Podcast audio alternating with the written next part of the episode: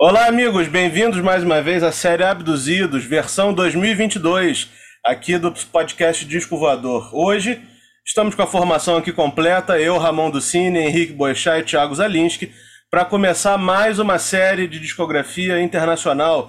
Dessa vez, uma das bandas mais queridas, talvez a banda de rock mais querida entre os brasileiros, né, que é o Iron Maiden. A gente já fez a série com a discografia do Rush, terminamos ano passado, e assim, falar de Iron Maiden é praticamente entrar com o jogo ganho, né, aqui no, entre os fãs de rock. Mas, se é que tem alguém aí que está ouvindo a gente que não conhece Iron Maiden, não sabe do que se trata, o Iron Maiden é uma banda de metal inglesa, né, formada em 1975 pelo chefe, pelo patrão, pelo líder, né, pelo baixista Steve Harris, e tem em sua discografia é, 17 discos de estúdio, que nós vamos falar de todos, e 13 álbuns ao vivo, que nós vamos falar de quase todos. Tá?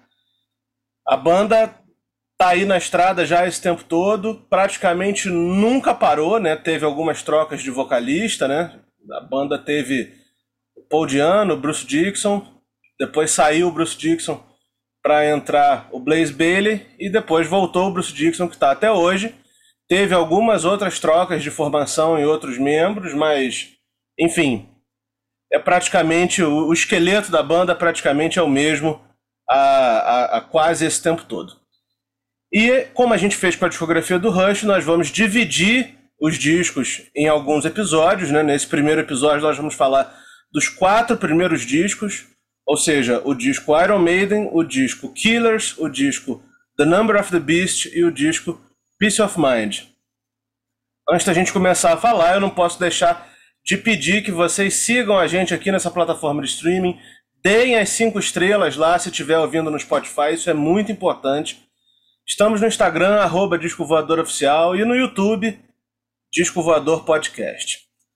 Tiago Zalinski e Henrique Boechat, mais uma vez aqui juntos, falando de uma das bandas que eu particularmente mais gosto, acho que é a banda que o Henrique mais gosta, mas sei que o Thiago Zalinski gosta também até certo ponto. Thiago Zalinski, essa é, a, essa é a tua fase preferida, né? Com certeza. Eu diria que, que é a fase a fase boa do Iron Maiden. Essa, essa polêmica vai acontecer mais pra frente, mas eu já queria adiantar aqui é, que, para mim, o Iron Maiden visceral, o Iron Maiden essencial tá nesses quatro discos que a gente vai que a gente vai abordar hoje. Os próximos quatro também são, são muito legais. Talvez o meu favorito esteja até, inclusive, na próxima remessa, não esteja aqui. Até o final do programa eu vou pensar aqui. que é, porque o, o, Iron Maiden é uma banda muito, muito, muito importante para mim. E, bom, é minha banda de, de heavy metal favorita. Visto que Black Sabbath não conta. Né? Black Sabbath é, é igual Beatles, não conta. A gente não fica contando Black Sabbath. Concordo, então, sim, concordo. o Iron Maiden também é minha banda favorita aí, de, de, das favoritas de todos os estilos da vida. Então, vai ser um prazer fazer essa série. E você, Henrique, tá animado? Tô, claro. É uma das minhas bandas preferidas, aí, o Iron Maiden. E o Black Sabbath realmente não conta, né? É a maior de é. todas no metal, é a maior de todas, é, é, é a pedra fundamental, né? É. Mas o Iron Maiden é a mais popular, né? Com certeza. Bom, vamos começar então aqui sem muita conversa fiada, porque em 14 de abril de 1980 é lançado no Reino Unido o, o disco de estreia do Iron Maiden, né, que também tem o nome de Iron Maiden. É um disco que traz a banda com uma sonoridade ainda não muito heavy metal. Eu, na minha opinião, tem até traços aí do punk né, nesse disco. É um disco que não é tão longo, tem 36 minutos só. Então, assim, acho que não, não tem não tem é, ainda não tem aquela gran, grandiloquência, né, usando uma palavra tão tão comum, né? Daquela grandiloquência que teve em discos posteriores como Power Slave e que vai ter mais ainda nos discos mais recentes da banda. É um disco que já traz na capa de cara a primeira aparição do Ed, né? A, aquela caveira tão simpática que povoou todas as capas do, dos discos da banda até hoje. Os primeiros singles da banda foram Running Free Century, né? E é o disco que tem músicas, além de Running Free Century, é o disco que tem músicas como, ou, por exemplo, Strange World, é o disco que tem Charlotte the Harlot. É um ótimo disco, mas que, que a minha favorita, eu vou falar mais sobre ela na hora da Dica das Galáxias, mas aqui nesse disco está uma das minhas favoritas da banda, que é Phantom of the Opera. Thiago Zalinski, o que, que você tem a dizer sobre a estreia do Iron Maiden? Só coisas boas, maravilhosas, lindas e, e, e sensacionais. Porque eu amo esse disco, eu amo esse disco, eu amo esse disco. É... Chovendo molhado falar do, do trabalho de guitarra, né? Eu uhum. sempre puxo essa sardinha pro meu lado, porque afinal de contas eu sou um, um dublê de guitarrista. Então, é... ainda com Dennis Stratton na guitarra, Adrian Smith não tava na parada ainda, então a dupla que ele fazia com Dave Murray. Apesar de que 90% das guitarras marcantes desse disco são do Dave, então mais méritos aí ao grande Dave Murray, o único membro junto com o Steve Harris que tá desde ficou do primeiro até o até o CD mais recente, o Senjutsu. E eu gosto de todas as faixas desse álbum, o Ramon e Henrique, todas, assim, sem, sem exceção. É um dos poucos. Aí vai o, o, já uma declaração bacana desde o começo. É um dos poucos discos do Iron Maiden que eu ouço de cabo a rabo. Uhum. Quer dizer, poucos não, né? O, o Maiden tem uma discografia extensa. É, eu ouço, tem dois ou três discos que eu ouço de cabo a rabo e entre esses discos está o primeirão. Disco Iron Maiden, da banda Iron Maiden, que tem a música Iron Maiden. É, tem, tem poucas bandas que tem essa, essa, essa sequência, né? Pode falar do Black Sabbath, que também tem o é. disco Black Sabbath e a música Black Sabbath. Mas voltando para Maiden, é... eu pô, sou apaixonado por esse disco.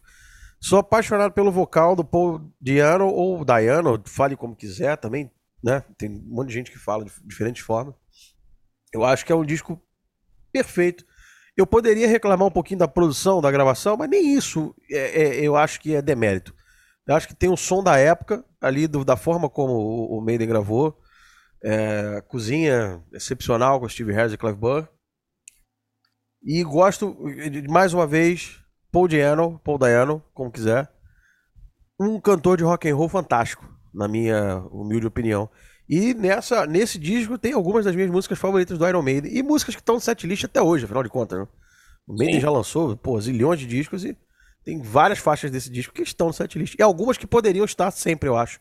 E que o Maiden pouco toca. Ou parou de tocar nos anos 80, mas no final dos anos 80, de repente poderia voltar. Como Remember Tomorrow, que, que é uma das baladas mais lindas do, do, do heavy metal. E que é a mãe de várias outras baladas, né?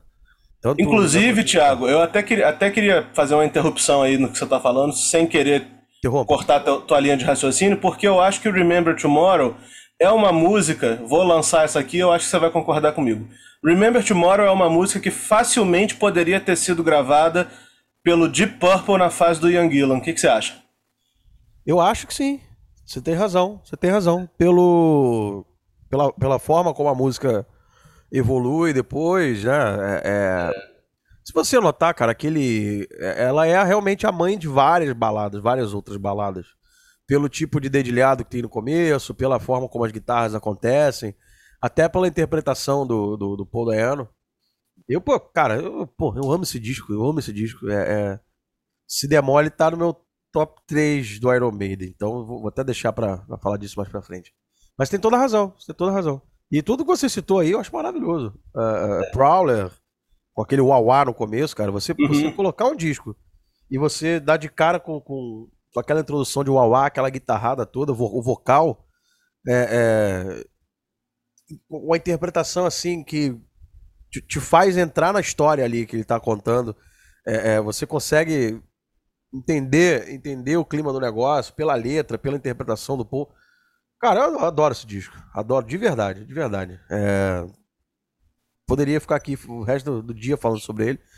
Mas acho que é isso, tudo que eu tenho a dizer, de tanto que eu gosto desse primeiro disco aí. A gente vai falar depois mais um pouquinho sobre sua música preferida na Dica das Galáxias, mas eu queria lançar outra aqui para Henrique, que é o seguinte, Henrique, a banda, através dos anos, uma das características que a gente pode, talvez a, a mais presente, né, tirando a qualidade dos discos, mas a mais presente é que a banda, a cada disco, ela dá um passinho mais. É, como é que eu vou dizer? Um passinho mais em direção ao rock progressivo. Você acha que o, o, o tempero do rock progressivo já estava presente nesse disco aí, na faixa Transilvânia? Eu acho que talvez na Phantom of the Opera. Uhum. Transilvânia também, Phantom of the Opera, até por ser uma música mais longa, tem vários climas, né? tem várias, várias passagens diferentes. E eu acho, sim, esse disco, você estava falando do Remember Tomorrow, eu também concordo. Poderia bem, eu nunca tinha parado para pensar nisso. É, ela, ela realmente poderia, cairia bem na voz do Ian Gillan naquela época do Deep Purple, 70, 72, né, naquele, uhum. naquele período fantástico do Deep Purple. É, cairia muito bem, realmente. Mas esse disco, ele é um disco que ele ainda é mais cru, né, esse, ele, ele, é. ele é mais cruzão. É o primeiro disco da banda, é, você falou que ele tem ainda pende um pouco pro punk. Se você falasse pro Steve Harris, ele vai te dar uma porrada, porque ele odeia punk, pelo, já, pelo que eu já li por aí. Mas eu acho que muito por causa do, do Paul Diano, ou Paul Dayano, né? Não sei, dizem que é Paul Diano, Paul Dayano, aí é, fica a gosto do, do freguês. Vamos combinar aqui como é que a gente vai chamar o, o Paul a, a, é, ao longo do, desse episódio? Bom, como é que vocês Até porque tem mais um disco com ele, né? Pois é. Pois é. Paul Dayano, é... então. Tá bom, vai. Paul, Paul Dayano. Institucionalizamos Paul aqui Paul Dayano, vamos nessa. Paul Dayano. Tá no glossário, vamos botar no glossário. É legal. Põe na ata da reunião aí. na ata. Então, eu acho que muito por causa dele, não só o visual, mas o, o, o a atitude dele no, no palco, ou, ou, até no cantar mesmo, no, no na, em estúdio. Eu acho que isso é, é dá, um, dá um tempero meio punk mas é um disco de heavy metal, é um disco de heavy metal que já estava mostrando uma nova, uma nova fase, como é, como é o movimento que New Wave of British Heavy Metal, né, que foi capitaneado pelo Iron, né? E era uma era um heavy metal com um pouco mais de melodia, com aquelas guitarras gêmeas do, do Thin Lizzy, com, com isso o heavy metal do Iron Maiden, né? Cada banda teve teve seu teve seu estilo peculiar. Então, é, mesmo assim, é um disco cru. A produção ainda não era do Martin Birch, era do Will Malone, que eu tô, lendo aqui, né? Will Malone. E a banda, eu lembro que eu vi uma entrevista, não sei se foi do Martin Birch, que a banda, para esse primeiro disco, eles já queriam o Martin Birch, só que eles ficaram com receio, com vergonha, porque o cara já era o cara, né? O cara já tinha produzido Black Sabbath, Heaven and Hell, já tinha produzido Rainbow, é, é, uma cacetada de banda fera aí. E aí a banda que estava começando, o Iron Maiden estava começando, ficou meio, meio sem graça, meio com receio de, de chegar no cara. Só que o Martin Bush falou assim, pô, se eles tivessem chegado para mim e pedisse para eu produzir o primeiro disco, eu ia sem pensar. Ou seja, poderia ter sido. Mas de outro lado também, essa, essa crueza, esse, esse. Como é que eu vou dizer? Essa diferença de, de produção, né? Essa produção quase caseira, né? Vamos dizer assim, ela dá um charme para esse disco. É igual o primeiro disco do Barão, que a gente estava falando naquele outro podcast, né? Dá aquele charme, o primeiro disco, aquela coisa assim, tava todo mundo começando e, e errando. Errando, tô dizendo assim, em termos de início de, de banda, início de, de, de, vida, assim, né? Uhum. Então é isso, dá, dá, dá um, um, Como é que eu vou dizer? Um charme, um tempero, um, um, mostrando, né? Que a vida é assim mesmo, né? E é um disco, cara, que eu, eu tava ouvindo, até para relembrando esse disco, tinha muito tempo que eu não ouvia. Cara, esse disco tá, só tem clássico. É um grande disco de abertura, de, de, de, de estreia de banda.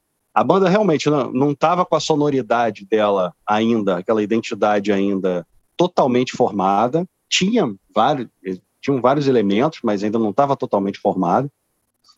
Mas é um grande disco de, de estreia. Pô, você tem, você tem, você tem oito músicas desse disco aqui talvez é, é, dessas oito, sete, vamos botar sete, seis músicas aí são clássicos absolutos da banda.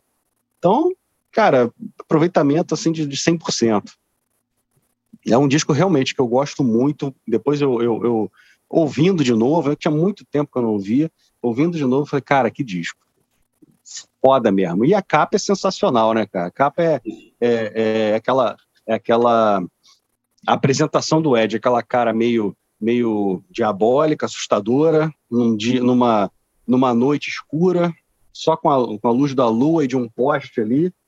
Então é, é, é, você topar com um sujeito desse assim na rua, naquela Londres aí de, de dos final dos anos 70, ia ser uma coisa meio, meio assustadora mesmo.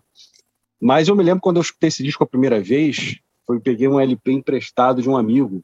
Eu conhecia o eu comecei eu, eu conheci o Iron com Live After Death em 92. Não foi nem Fear of the Dark não tinha sido nem lançado ainda com Live After Death. Então eu peguei o melhor um, uma parte do melhor da, da melhor fase da, da, banda, né? Então impossível não, não, não, começar a gostar. E aí quando eu ouvi esse disco, eu tinha ouvido acho Peace of Mind também, e depois, quando eu vi esse disco, eu tive uma, senti uma estranheza muito grande por causa da produção. Né? Eu, botei na música Iron Maiden e falei, caraca, coisa diferente. Né? Mas depois a gente começa a ver, quando você tem ouvindo os discos todos, você entendendo a história, você sabe que essa produção mais é, menos polida, ela faz parte da, da, de toda essa, essa história, né? É um descasso, é um descasso. É um, um puta disco de estreia. Verdade. Antes de você, antes da gente falar da nossa dica das galáxias, também vale lembrar um, um, negócio engraçado que eu acho muito maneiro. É a capa do single Running Free, né? Que o Ed tá em cima da, do corpo da Margaret Thatcher, não é isso? Esse aí é, é o single. Acho que não, não é do single Running Free, não. Eu acho que é de outro. Porque desse, esse disco ele, ele gerou dois singles. Eu acho, acho que é Sanctuary. É o Sanctuary, eu acho, se não me engano. É, eu acho que é Sanctuary também. É. Running Free o Ed ele tá ele tem uma pessoa correndo num, num beco, beco, né? É, aí o Ed tá atrás, assim, na. Porque é isso mesmo, tá, é verdade. A iluminação da rua de trás, é isso aí. É, mas de qualquer forma é do mesmo disco, né? É a capa é, do Century é e, e a do Running Free é um beco, a pessoa correndo num beco, é isso mesmo. E nessa época tem, o, tem o single de Women in Uniform também, não é? Dessa, dessa fase? Tem, tem, tem, dessa Pô, fase. Que maravilha também, né? É. Não, essa fase aí é sensacional, cara. Os singles são maravilhosos. A gente vai fazer um podcast só dos singles também, né? Acho que é interessante, né? Falar, Opa. porque tanto single, é tanta, tanta coisa que eles lançaram assim à parte, né, dos discos que vale muito a pena a gente fazer. E que, e que as pessoas não dão muita atenção, né? Tem umas coisas bem não legais dão, aí nessa, nessa. Não dão, eu acho que se o pessoal desen, é, desenterrar esses singles aí vai ter muita surpresa boa. Mas essa capa do, da Margaret Thatcher é sensacional. Deu uma merda na época, porque ela era ah, a, a a primeira-ministra na época, né? Então foi uma crítica ferrenha, né? Mas é, é, é, é uma capa fantástica. E o single também, né? Muito bom. Diga-se de passagem, ela merecia essa crítica, tá? Só deixar claro. é. A gente pode encerrar essa série aqui com um episódio só de singles, mas vamos, vamos partir para nossa para nossa dica das galáxias do primeiro disco do Iron Maiden, né? A minha desse disco, como eu disse, vai ser Phantom of the Opera, né? Eu acho que é uma das grandes músicas do Iron Maiden de todos os tempos, tá? Não, não é só desse, desse episódio. De todos os tempos, acho que, assim, se a, se a banda tivesse feito 10 músicas, todas elas mais ou menos no mesmo nível do Phantom of the Opera, a banda já teria um lugar de destaque na, no mundo do, do rock, assim, sabe? Eu acho muito sensacional. Como o Henrique falou, é uma música que tem uma coisa já, um, um olhar pro progressivo, apesar de eu achar que Transilvânia também tem. É, eu acho a, a, o vocal dessa música né, muito interessante, porque para mim, eu acho que se essa música não, de repente não tivesse vocal, também seria foda, sabe? Não tô, não tô criticando o vocal, não. Acho foda, adoro, mas também podia não ter, isso que eu quero dizer. E, pô, acho, acho sensacional, porque eles, eles já tocaram, tocavam na época ao vivo, tocaram durante muito tempo. Teve uma turnê que eles, que eles fizeram é, comemorativa dessa fase, que eles tocaram também, sabe? Pô, eu acho foda quando a banda pega esses. Apesar de que a gente vai chegar num disco aí que tem uma música importantíssima da banda que os viados nunca tocaram ao vivo, né? mas, mas calma aí, é só no próximo episódio. É, não é hoje. Não é, hoje. é, não é hoje. Mas assim, Phantom of the Opera, para mim, é a música decisiva desse disco. Thiago Zalinski, sua dica das galáxias. Remember Tomorrow. Não poderia ser outra. É a mãe de todas as baladas do, do, metal. Quer dizer, uma, uma das mães, né? Porque se você for olhar para trás, tem Catch the Rainbow, tem Child é. in Time, tem Stairway to Heaven, a gente não pode desconsiderar. Mas eu acho que nesse formato, formatada desta forma, com este recorte, em homenagem a Thiago Souza, oh. é, com esse recorte, guitarrinha limpa na intro, vocal calminho e porradaria logo depois, da forma que foi feito, é, é Remember Tomorrow.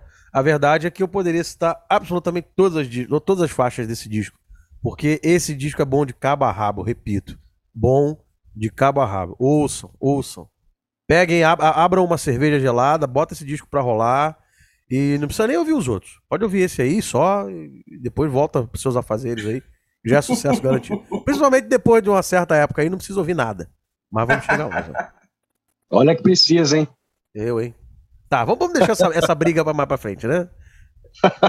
Lá para março. Sim, é isso. Vocês já viram, já viram que o tom do negócio aqui vai, vai subir um pouco mais para frente. É. Eu não sei nem se eu venho participar dos episódios, mas tudo bem. e aí, Henrique, sua dica das galáxias? Eu, eu poderia escolher qualquer uma também, igual o Zalinski. Phantom of the Opera é fantástica. É... Também acho que, que, que Transilvânia também tem, tem lá o seu lado progressivo também, Ramon. Né? Só, só que eu acho Phantom of the Opera mais, mais aparente isso, mas Transilvânia também. Mas a minha dica das galáxias, com tantos clássicos aí, tantas músicas que as pessoas conhecem, eu, eu, vou, eu vou escolher uma que a banda tocou pouco, pelo menos, nas, nas turnês futuras a esse disco, que é Strange World. Uhum. Que é, é uma música também começa meio lenta, aquela coisa toda meio climática. E eu, eu reouvi essa música para até para fazer esse podcast e, e tive uma, uma, uma, grata surpresa, né? De, de há quanto tempo que eu não, não, não, escutava essa música e como essa música é boa. Então, a Strange World é a minha dica das galáxias aí. Mas também, junto com os que eu falo que é para ouvir o disco todo, cara. É, é, eu acho que deveria ser a dica das galáxias o disco inteiro, porque ele é fantástico. Abre duas cervejas, cara, porque uma Pronto. não vai dar, não. É, é, é. Duas cervejas vale. Ninguém bebe é. uma cerveja, né? Duas. É, não. Bom, uma coisa legal também que a gente pode falar para dar continuidade a esse episódio é o seguinte: como eu disse no início, o primeiro disco do Iron Maiden saiu em abril de 80.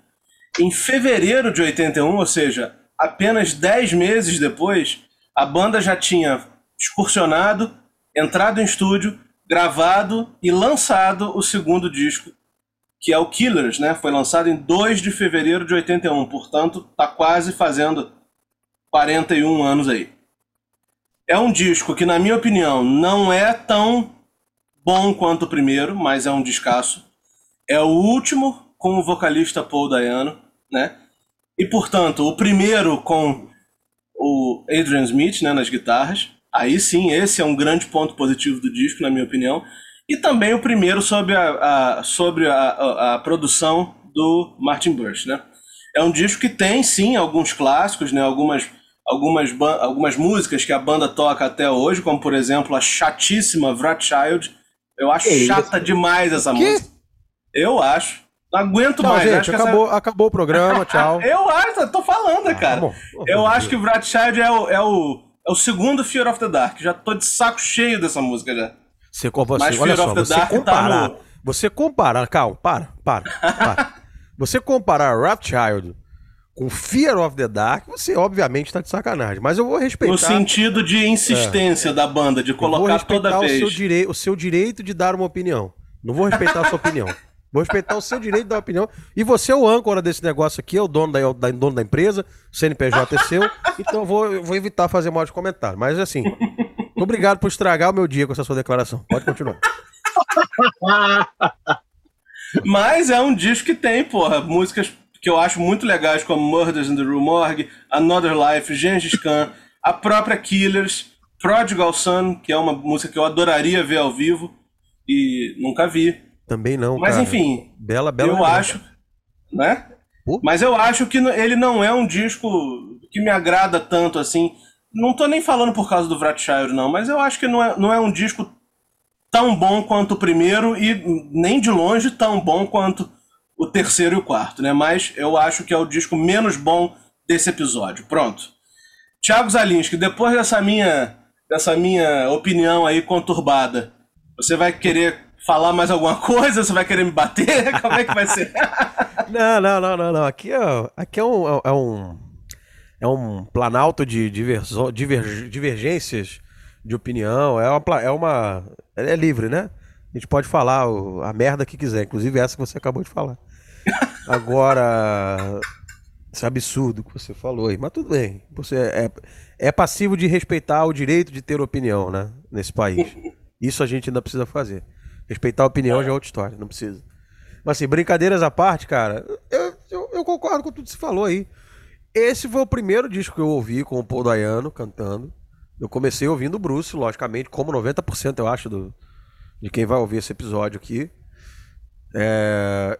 E aí, a história foi a seguinte: no ensino médio, eu... um amigo meu falou, cara, você tem que ouvir o outro cantor do Iron Maiden. Eu falei, putz, o Iron Maiden teve outro cantor? Aí ele falou assim: ele é. Teve o Bruce Dixon, teve um cara muito bom antes dele e teve um cara horroroso depois. Foi exatamente assim que ele falou. Eu falei, putz, deixa eu ouvir o cara que veio antes então, né? Porque o horroroso eu não quero ouvir, deixa pra depois. E ele me, ele me emprestou dois CDs na época. Ele me emprestou o Killers e me emprestou o Best of the Beast, que aí é mais pra frente a gente fala dele. Mas sobre o Killers. Quando eu cheguei em casa e ouvi já aquela introdução instrumental, Rothschild, e foi seguindo o disco, eu fiquei chapado, adorei aquilo, porque era um Iron Maiden um pouco menos rococó do que o Iron Maiden que eu tava que eu tava ouvindo, que era aquela coisa grandiloquente, né? Bruce Dixon cantando, aquela coisa operística, muita nota, muita, muito tudo. E eu me identifiquei muito com esse Iron Maiden, com esse Iron Maiden mais, mais reto, mais direto ao ponto. Eu gosto desse disco, eu não acho que ele seja tão brilhante quanto o primeiro, porque o primeiro, na verdade, para mim, é um dos mais brilhantes da, da, da, vasta discografia. Da vasta e dispensável discografia do Iron Maiden mais pra frente. Mas, é, é, eu, mas eu tenho muito carinho por esse disco também. Ele é muito legal. Tem, pô, Gengis Khan, como você falou, tem, tem Murders in the Room. Cara, também, assim, se esse disco tivesse umas 3, 4 músicas a menos, talvez ele, ele seria perfeito. Eu gosto muito, gosto muito mesmo. Não tanto quanto o anterior, porque o anterior talvez seja um dos meus favoritos. Mas eu gosto, tem, ele tem tem muito valor já com Adrian Smith na guitarra. É, já assim mostrando mostrando serviço em alguns riffs e alguns solos, é uma cozinha um pouco mais organizada do, do, do chefe Steve Harris. E você sabia que eu tenho um baixo um baixo Wood? Eu vou mandar uma foto no grupo daqui a pouco, que é azul igual do Steve Harris do, do da turnê do, do Power Slave. Depois eu mando uma foto disso. Maneiríssimo. É, vou mandar uma foto aqui. Depois vocês podem até postar lá no Instagram do, do Disco Voador. Vou botar. É. Vou postar, com certeza. E aí, é... eu gosto muito desse disco também. Gosto muito. Não tanto quanto o anterior, mas gosto muito. Gosto muito mesmo. Tem essa história aí de ter. Foi o primeiro que eu ouvi com o Paul Dayane e fiquei fã logo de cara. Agora, entre essas quatro músicas a menos aí que você disse que deveria ter, certamente uma das quatro é Vratchad, né? Henrique, qual é a sua opinião sobre o, o, o, Killers do Iron Maiden, por favor? Antes que eu. Claro que não, né? Antes que eu, eu saia da reunião. Rothschild junto com Eyes of March, eu acho que são, são as melhores aberturas de discos aí que, pô, o Iron Maiden Pô, o Ramon tá, Ramon tá, tá querendo arrumar problema aí, cara. É que tá muito cedo, cara. Porra, tá louco. Eu gosto muito desse disco, gosto muito. É, o primeiro é, é, mais redondo, até por ter menos músicas e tudo, mas esse disco ele é quase praticamente tão bom quanto o primeiro. Gosto demais. Não me lembro quando foi a primeira vez que eu ouvi, não me lembro mesmo. Mas é, é, a capa dele, para mim, é uma das melhores capas que o Iron Maiden já fez. É aquela capa do Ed realmente matando alguém a machadada e a pessoa agonizando lá, meio que, que implorando para não dar o golpe final lá, puxando a camisa do Ed na mesma noite, na mesma noite de lua cheia lá. É, é um disco fantástico, um disco que, que gerou uma turnê pelo Japão, que gerou aquele disco Made in Japan, que também é uma das melhores capas, né?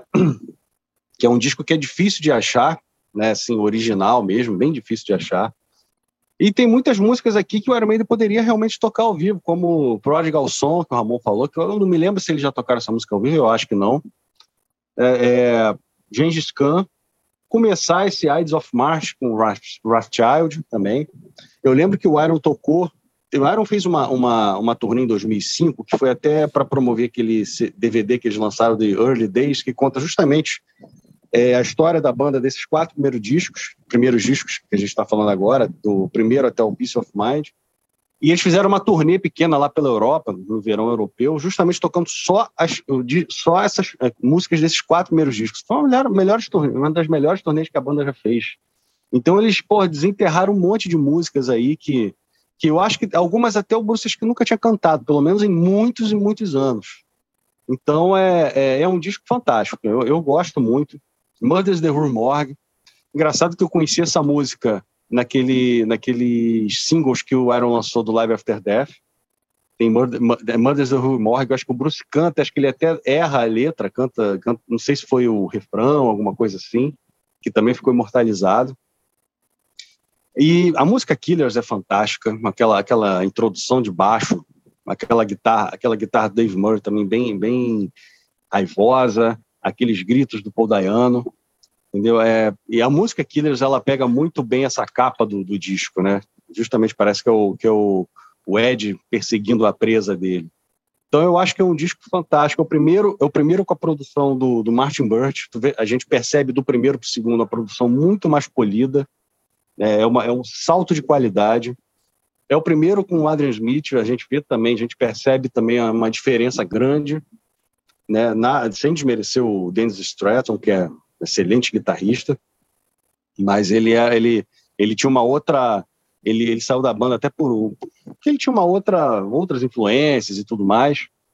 E o Adrian Smith entrou e foi uma das melhores aquisições do Iron Maiden em termos de integrantes. E aí a partir desse disco até o Peace of Mind a gente vai perceber que a cada disco entrou um integrante novo.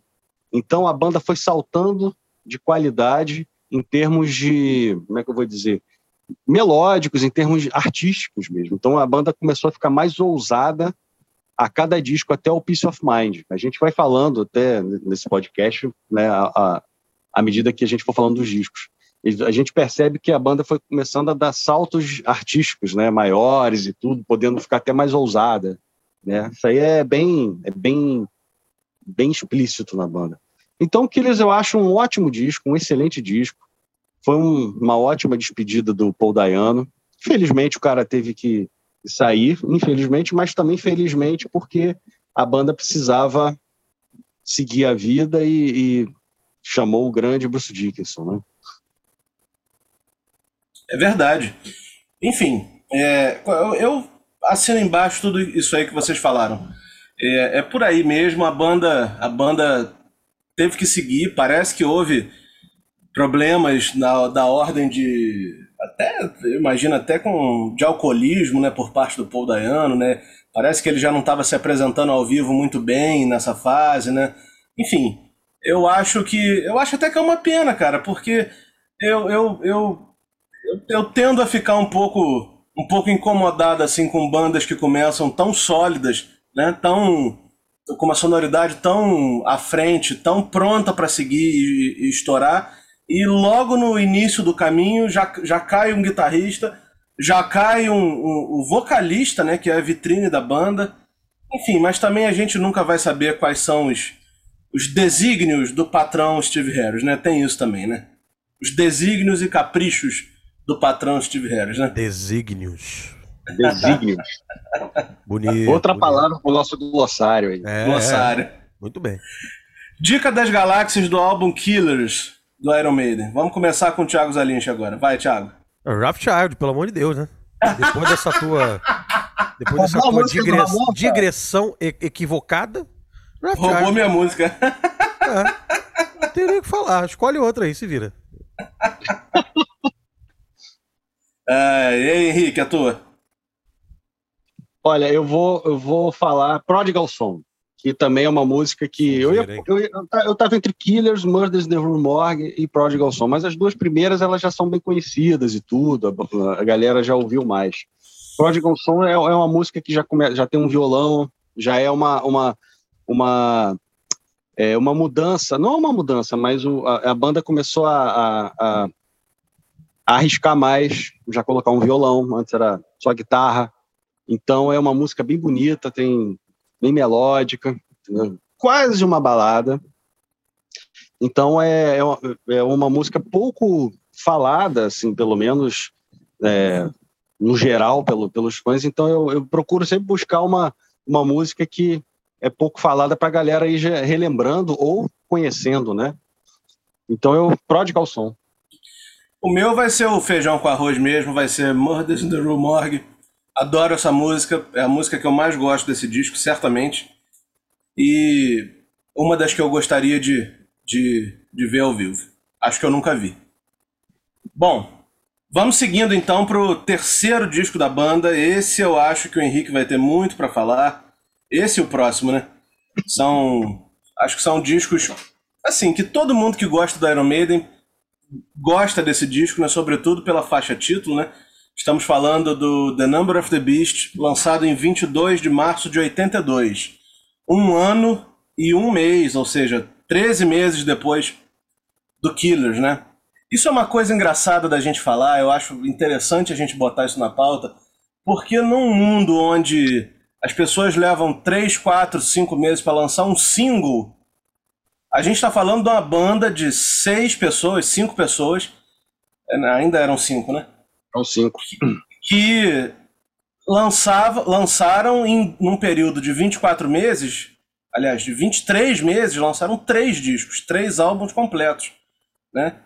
Ou seja, com produção, ainda que a produção tenha evoluído do primeiro para o segundo e, sobretudo, do segundo para o terceiro, mas com músicas inéditas, 10, 12 músicas inéditas, sabe? Fazendo turnê, naquela época as turnês eram exaustivas, você tocava 5, 6 noites em, em seguida, sabe? E hoje tem essa, essa esse ritmo né, muito mais lento, essa produção muito mais lenta.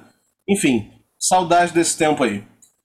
Number of the Beast, para mim, é, um, é o primeiro passo assim mais forte do, do Iron Maiden para o que se tornou a sonoridade mais clássica da banda, sabe? Eu acho que esse período que, que, que compreende o The Number of the Beast até o, o Somewhere in Time, eu acho que é o período de ouro da banda, sabe? Acho que são os discos mais importantes, talvez, do metal mundial, né? Da história do metal, como vou concordar com os Alinch, claro, Black Sabbath não conta, mas do, do Number of the Beast até o, o Summer in Time eu acho que é irrepreensível, sabe? Eu acho que são discos impecáveis, eu acho que tem uma continuidade, tem uma história, a parte gráfica é maravilhosa, sabe? É uma pena que a gente está aqui só no áudio e não pode mostrar as capas, mas eu acho impecável o trabalho que a banda fez. E eu acho que é sobretudo por esse período que a banda conquistou o lugar dela no, no Olimpo né, do rock do rock mundial. Number of the Beast é um, é um disco que, além da faixa título, tem Run to the Hills, né? Provavelmente a, uma das músicas mais conhecidas aí pelo pessoal que começa a gostar da banda. Sabe, é, uma, é um disco que tem, que tem músicas como Children of the Damned, que eu acho sensacional, acho uma coisa incrível. The Prisoner, 22 Acacia Avenue, sabe? Não tenho, não tenho o que dizer. E a minha preferida do disco é a última, né? Mas vamos falar dela na hora da Dica das Galáxias. Que essa, sim, é uma, é uma música que tem que estar em todos os shows do Iron Maiden e que não é cansativo como Fear of the Dark. Vai, Thiago Zalinski, e aí? Assino embaixo. Duas vias e carimbo. É... Esse, se, se não é um dos maiores discos da história do heavy metal, eu não sei o que que como como classificá-lo. Talvez seja um dos meus tá no meu top 3 de discos do Maiden. E é, é, Bruce Dickinson, né? Eu acho que não, não tem muito o que tudo bem, vai ficar parecendo que a gente tá meio com preguiça de falar, mas não é isso não. É porque Cara, o que, que você vai falar de um disco que, que tem The Number of the Beast, Run to the Hills, é, que tem a, a, última faixa que o Ramon vai citar aí, que, que eu já vi que eu ia citar também, mas eu vou trocar. Mas olha só, não tem problema nenhum trocar, porque esse disco só tem música boa também. E esse disco tem algumas coisas, algumas pérolas é, que são deixadas de lado, como Prisoner, que é, é uma das minhas músicas favoritas do Iron Maiden. Mar maravilhosa. De verdade, é. de verdade. Invaders que tem um riff foda, para não dizer outra coisa. É... Foda pra não dizer outra coisa é ótimo, né? Eu podia ter dito é. incrível pra não dizer outra coisa, foda. Foda pra não dizer Legalzinho pra não dizer foda. Isso, é porque, cara, o foda já tá tão é, institucionalizado na linguagem do povo. E acho que é isso, cara. Eu não tenho muito pra falar, não. Eu, eu, tá no meu top 3 de discos do Iron Maiden. Eu, em algum momento da minha vida eu já, eu já soube tocar todas as músicas desse disco, todas as guitarras e algumas coisas de baixo. E é, é um tratado sobre twin guitars, né, guitarras gêmeas e como uhum. você como você colocar as guitarras, como você combinar as guitarras junto com com British Steel e o Sad Wings of Destiny e o Operation Mindcrime do Chris Wright e, e, e mais alguns é, são Thin Lizzy, muita coisa, o Wishbone são é a bíblia das guitarras gêmeas, das guitarras harmonizadas. Mais para frente a gente pode, até quando a gente adentrar mais para os discos da meiuca dos anos 80, a gente pode falar mais disso. Mas, pô, nota mil esse disco, só tem música boa. A gravação deu uma, uma melhorada considerável também, por conta da produção. E só coisa boa para falar desse disco aí, de cabo a rabo também. Agora, Henrique, uma coisa que você podia falar pra gente é que esse é o, o último disco do Iron Maiden sem o Nico, né? Ainda é com o Clive, não é isso?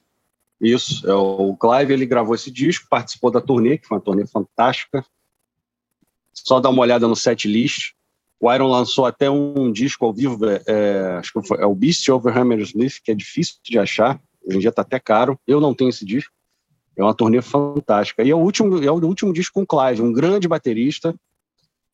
Mas, é, infelizmente ele teve que sair então, é, ele saiu para cuidar do pai dele, que estava doente, e a banda também, por algum motivo, a banda também tirou o cara.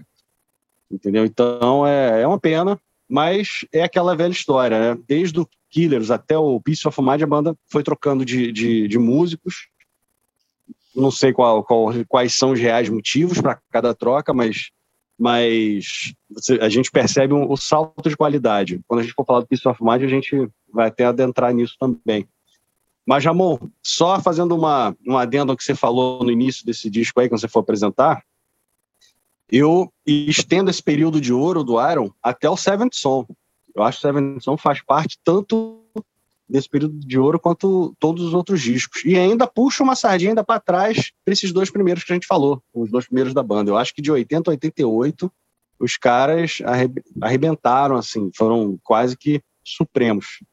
Mas o Number of the Beast é o primeiro disco com Bruce, né? É o disco que eu acho que se fosse o primeiro disco do Iron seria, acho que a maior, uma das maiores é, estreias da, do mundo da, do, do, rock, entendeu? Porque ali, aqui a banda já estava começando a, a, a, a, definir o seu som, né? Da, daí para frente, estava começando, estava faltando um, um, um, elemento depois a gente vai falar no próximo disco. E é aquilo, é um disco que só tem clássico. Eu acho que das oito músicas, seis são clássicas, seis são. são... E por que, que eu falo seis? Porque a primeira Invaders, acho que eles não tocaram nem na época do, da turnê. Se tocaram, foram um, um outro show. Muita gente torce o nariz para Invaders e para Gangland, que é também a outra música que não é tão cotada. Mas são duas boas músicas. Gangland, claro, pode ser até o, o, ponto baixo e tudo do disco, mas mesmo assim é uma música que muita banda queria ter feito, cara. E Invaders é uma, é uma música que eu gosto muito, tem uma linha de baixo fantástica, já começa dando porrada, entendeu? E, e as outras músicas, a gente vê é, Children of the Damned, que é uma balada a lá Remember Tomorrow, né, como se fosse uma continuação. A gente tem The Prisoner, tem aquela aquele iníciozinho de, da, da, daquela série, de uma série, que eu esqueci, acho que é do, da The Prisoner mesmo, o nome, é, porque o Iron sempre foi muito ligado a essa coisa de filmes, séries, é, literatura, é, guerra, eventos históricos, eles sempre colocaram, desde o início até, até os dias atuais, sempre colocaram é, essas temáticas nas letras. 22 Acacia Avenue, que seria uma continuação da Charlotte the Harlock, até no, no, no encarte do Number of the Beast diz, Charles de Haller era uma, é uma prostituta é, fictícia né, da, da, da, que a banda criou, que está no primeiro disco. Fictícia. É, sei. Eu acho que ela era. sei lá, não sei se a banda andou por aquelas bandas ali, né? Ah, Essa galera andou, mas andou. É, lá na, na Avenida Cássia 22, né? Mas no, The Number of the Beast não precisa nem falar, né? O clássico absoluto, junto com Run to the Hills e Hello Be Thy Name. Então, é um disco que consolidou a banda. A partir daí, a banda já. Aliás, acho que a partir até do, do, do Killers, mas acho que com esse disco a banda já catapultou para o sucesso. Dali era só morro acima. Então, é, é, tem uma sonoridade muito boa esse disco. É, a capa é fantástica, uma das capas mais reconhecíveis da banda. Tanto é que é até é, é, uma das bandeiras do Vasco da Gama, né? Que acho que é essa, essa capa aí, o Ed segurando, fazendo marionete com o diabo, o diabo fazendo marionete com o ser humano. E é isso, é, eu acho que eu acho que a gente não tem muito o que falar, porque o disco já foi tão, tão falado, né? Tem aquela série aquela série de DVDs que é Classic Albums, fala, fala de, de, de álbuns clássicos oh, da maravilhoso. música rock, reggae, música pop. E eu tenho alguns, alguns DVDs aqui, o The Number of the Beast é um deles, é fantástico. Quem puder assistir, quem puder ver na internet, se, se tivesse, quem puder até comprar, é muito legal. Essa série, na verdade, ela é muito boa porque esmiuça o disco, tem os caras no estúdio, pega, pega as faixas, isola instrumentos. E para quem gosta de mergulhar nessa parte de estúdio, é um prato cheio. E aí tem outras bandas, YouTube, Pink Floyd, tem Bob Marley, tem Elton John, tem Fleetwood Mac. Então, Rush, Rush foi acho que a única banda que tem dois discos nesse, nessa série Classic Albums. Então, o Iron tem. É, é, justamente The Number of the Beast. Tem a banda toda falando, a banda que gravou esse disco. Até o Clive Burr também fala nesse, nesse DVD. Então, é, é um disco que marcou a época, é o disco que definiu o heavy metal, eu acho. Eu acho que é o disco de porta de entrada para muita gente, não foi para mim, mas para muita gente foi.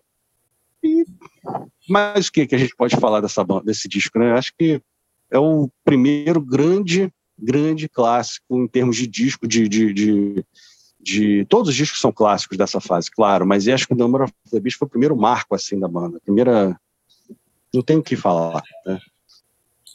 Então vamos para a dica das galáxias. A minha vai ser a última faixa do disco. É, eu acho que é uma, a primeira, a primeirona daquelas, daquelas faixas mais grandiloquentes, né? Vamos usar essa palavra de novo, que o Iron Maiden passou a fazer em, praticamente em cada disco é, a partir daí. E essa sim é uma das faixas que eu acho que todos os shows mereciam ter. Na verdade tiveram, né? Eles passaram um tempo sem tocar por, por motivos aí burocráticos, né? Vamos dizer assim mas já voltaram e é sempre uma, uma alegria porque é muito bonita quando a gente pode, quando a gente tem a chance de assistir Hello Be Thy Name ao vivo, né? É uma faixa longa, bem longa, mais de sete minutos, sabe? Tem aquelas passagens mais calmas, aqueles riffs, como o Zalinski falou, com as duas guitarras ao mesmo tempo, agora três, né, praticamente. E, enfim, eu acho que é uma das principais músicas do Iron Maiden. Eu, certamente está no meu top 5 de músicas do Iron Maiden. E acho que eles encontraram um caminho muito genial. E esse caminho começou com Hello Be The Name. Qual é a tua, Thiago Zalinski? Bom. Difícil, hein? Isso é difícil. É, eu, uh, vou de The Prisoner, vai. Música pouco tocada pelo Maiden depois dessa turnê. E trabalho de guitarra lindo da, da dupla Adrian Dave Murray. Eu vou de, de Prisoner, mas pô, cara, poderia escolher The Number of the Beast, poderia escolher é, Run to the Hills, poderia, poderia escolher o disco inteiro, Children of the Damned. Mas vai de The Prisoner. Demais, demais, demais. Riffzão violentíssimo. Muito copiado depois por um monte de gente. Aliás, uh, é, o Maiden é, é, tendência de moda é, no geral. Todo mundo copiou um pouquinho. Todo mundo que veio depois copiou um pouquinho, não adianta negar. Então eu fico com The Prisoner. E você, Henrique? A minha, a minha é 22 Acacia Avenue. A minha, essa música ela é fantástica. Já começa com um riff bem, bem matador mesmo. Meio, essa música começa meio misteriosa, aquela coisa toda, falando da, justamente da, da Charlotte, né? Uhum. É uma música, é uma letra meio instigante, falar da, da, Charlotte, mas o instrumental dela é muito bom. Tem um solo lindo do, do Dave Murray no meio, um solo mais melódico, e, e, no final tem um solo bem rock and roll do, do Adrian Smith, que finaliza a música, que é uma música, eu acho que essa música é dele, né? É, ele é um dos compositores da música, se não é o único. E essa música, para mim, ela é fantástica. Um tempo atrás eu comecei a reouvi-la e, cara, a, a, satisfação foi maior ainda, né? Porque é, eu tinha visto aquele show do, de 2013 do Rock in Rio, que foi justamente a, a volta, né? A volta não, aquela turnê comemorativa do Seventh Song, e eles tocaram The Prisoner. E aí eu botei o Number of the Beast para ouvir. E, rapaz, eu, eu, eu, a, a, satisfação de ouvir The Prisoner e, e, e 22 Acacia Avenue foi, foram, foi fantástico. Então, é, como o Zalinski escolheu The Prisoner, eu vou para 22 Acacia Avenue. Fantástica, maravilhosa. É isso aí. Vamos chegando então no último disco desse episódio, né? Esse sim, um outro clássico da banda, né? Todos aqui são clássicos, a gente está falando isso a cada disco, mas esse esse consolida a formação do, do Iron Maiden, né? Com a saída do Clive Burr e a entrada do Nico McBrain na bateria. Lançado em 16 de maio de 83, portanto, mais uma vez, 12, 12 13 meses aí depois do, do anterior. A gente está falando do Peace of Mind, né? Aquela capa incrível do Ed é, com a camisa de força, né? Preso com, uma, preso no, com umas correntes, usando uma camisa de força. E lobotomizado. É, olha aí, é um, um, é uma capa, uma das grandes capas do Iron Maiden, cara. Isso é impressionante. É uma, mais uma vez, é uma pena que isso aqui seja só áudio e a gente não possa mostrar essas capas. Mas é um disco. Você pensa, um disco que começa com Where He Goes There, com aquela bateria impressionante, né? Já não pode ser considerado um disco médio. Mas é o disco que tem Where He Goes There, Revelations, Flight of Icarus, Die With Your Boots On. Ou seja, já falei o lado A inteiro virando o disco The Trooper. Qual é o adolescente que se veste de preto para ir no Rock in Rio que não sabe, não sabe cantarolar qualquer coisa de The Trooper, né? The Vários. Trooper é, aqueles, é... aqueles que vão pro camarote ver Foo Fighters e tirar selfie, ninguém sabe o que é The Trooper. Mas aí eu falei adolescente que se veste preto. O ah, cara é, que vai pro camarote não é, não é adolescente, muito menos se veste preto. É verdade, tem razão, tem razão. Perdoe a minha digressão e minha, minha revolta repentina. Caro âncora. Seu devaneio. Meu devaneio, meu devaneio, meu devaneio. E depois do The Trooper tem algumas músicas que, ainda que não tenham sido tão badaladas assim, são músicas igualmente fodas, sabe? Still Life, To Tame a Land, sabe? Pô, são, é um descasso, um descasso. É impressionante como o Iron Maiden só subiu degraus, assim, sabe? Nessa fase. E essa fase vai até, como o Henrique falou muito bem, até o Seventh Sun, né? Enfim, não, não tem muito mais o que falar na, na, abertura desse disco aqui, né? Eu vou passar a bola logo pro Thiago Zalins, porque eu acho, eu acho que ele vai se deter em uma música aqui, eu, que eu espero estar certo. Thiago Zalins, que Revelations é a melhor balada do Iron Maiden? Eita, peraí. Mas não, sem ficar em cima do muro? Ah, sem ficar em cima do muro, né? Cara, o Iron Maiden a sequência de baladas que vem depois, principalmente no, no, no, finalzinho dos 80, começo dos 90 ali, é matadora também. Mas não vou ficar em cima do muro, não. É a melhor balada do Iron Maiden. Pronto. e você, Henrique? Esse é o teu preferido, né? Esse é o meu disco preferido da banda entre todos. É o meu preferido há muito tempo. Não cravei hoje isso, não. É, foi o primeiro disco de estúdio da banda que eu ouvi. Eu ouvi todos os outros depois, claro, né, ao longo do, do, tempo, mas esse é o meu disco preferido. É o disco que a banda consolidou a sonoridade dela. Assim, é, a partir daí, a sonoridade da banda, ela foi, ela, ela, ela não é que foi a mesma, mas é, é as características que a banda conseguiu juntar e, e, e fazer famosa estão nesse disco. É o disco que, que na minha opinião, cristalizou é, é, o estilo da banda.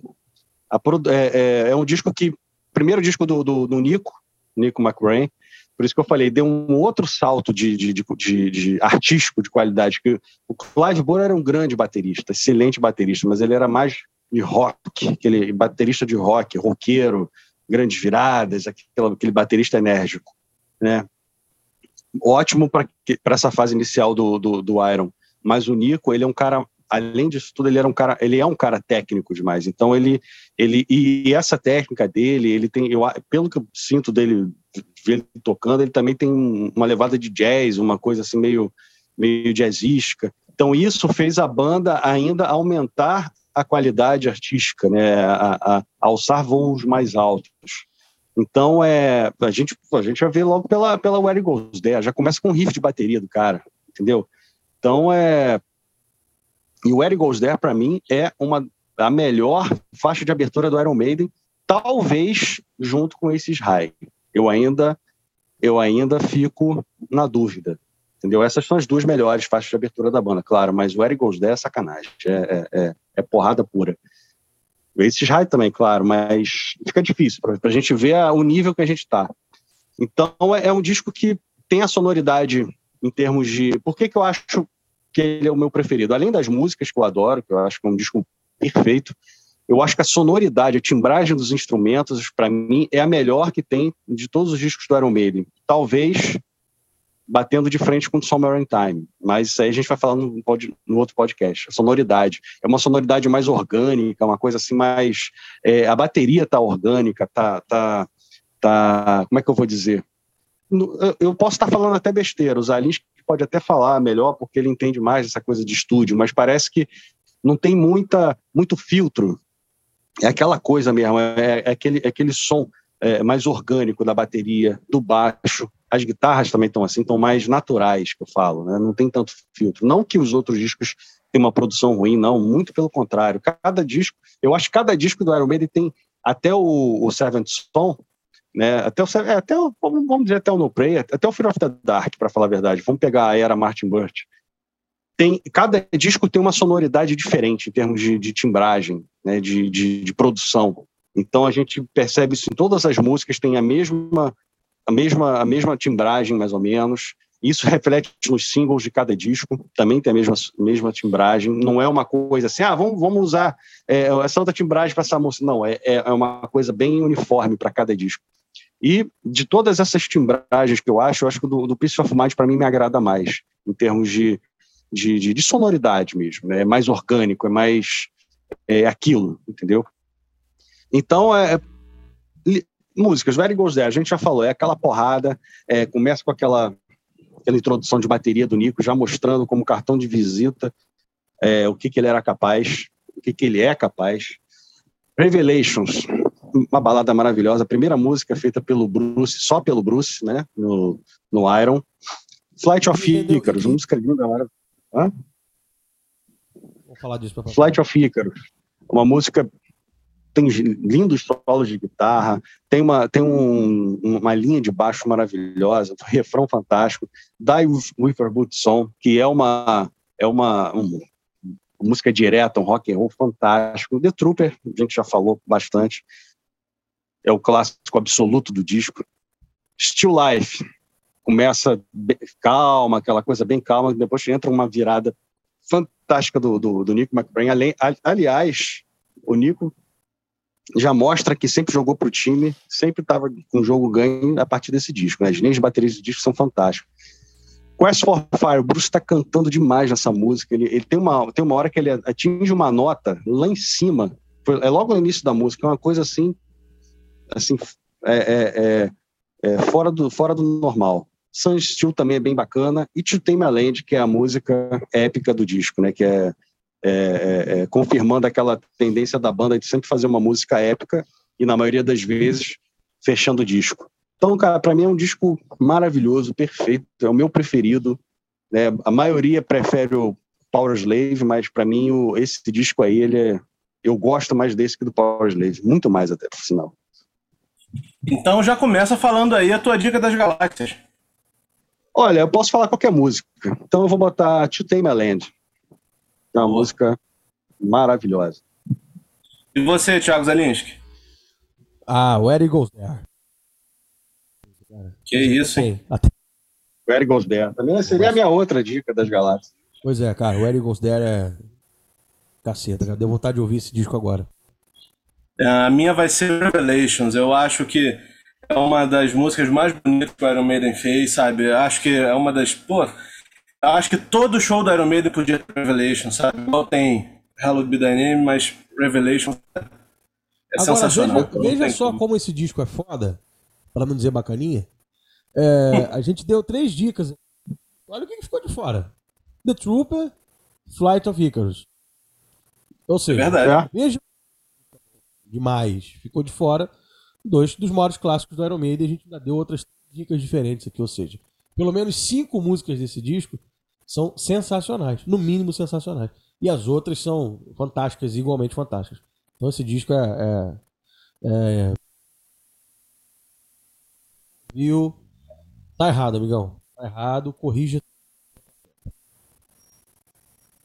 Verdade. Bom, gente, então é isso, né?